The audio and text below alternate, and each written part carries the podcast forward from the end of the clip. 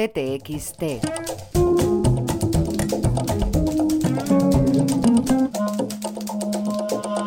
José Luis Cuerda. De Vita Beata. Acabo de llegar a Galicia. El viaje desde Madrid, apenas recorridas unas decenas de kilómetros, desde que dejas atrás el fascista arco de triunfo por el que, paradójicamente, armis hic victoribus contra inteligencia se entra en la ciudad universitaria, transcurre por lo que de manera genérica llamaríamos campo. Puñados de casas, polígonos industriales y en mucha menor medida aislados caseríos agrícolas motean el trayecto durante los centenares de kilómetros que separan, unen la inexplicable e injustificable aglomeración madrileña del goteo habitable de Galicia, siempre a medio construir. Unas arterias kilométricas de asfalto de menor grosor que el exigible y por lo tanto roto y bacheado nos reparten a los viajeros por las madrigueras, colmenas o campamentos que nos hemos fijado como destinos del viaje. Pagados algunos peajes y algunos tentempiés, uno llega a Galicia. Mi primera aproximación a estas benditas tierras fue de la mano de Álvaro Cunqueiro. Manolo Marinero, cuando teníamos veinte años escasos, me regaló un puñado de libros del maestro. Creo que Las Crónicas del Sochantre fue el primero que leí de él.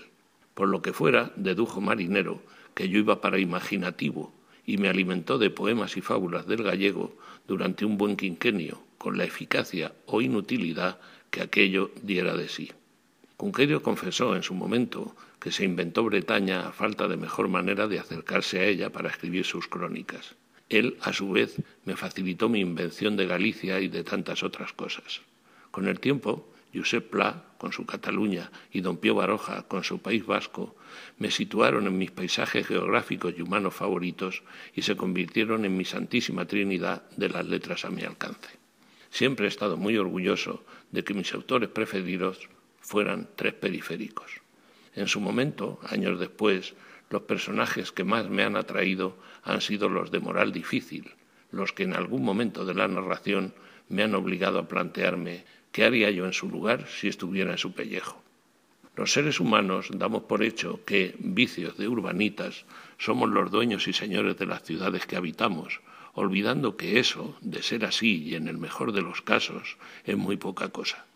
No tengo tiempo ni ganas de consultar Wikipedia, pero la superficie terráquea construida es pecata minuta comparada con la desértica, boscosa, labrada, irrigada, montañosa o imaginada.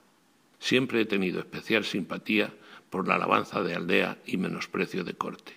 Ahora aquí, ya en Galicia, a esta hora del crepúsculo, que no es poco, me basta mirar por la ventana para, digan lo que digan el registro de la propiedad y el catastro, darme cuenta de que nada de lo que se ve a través de sus cristales me pertenece.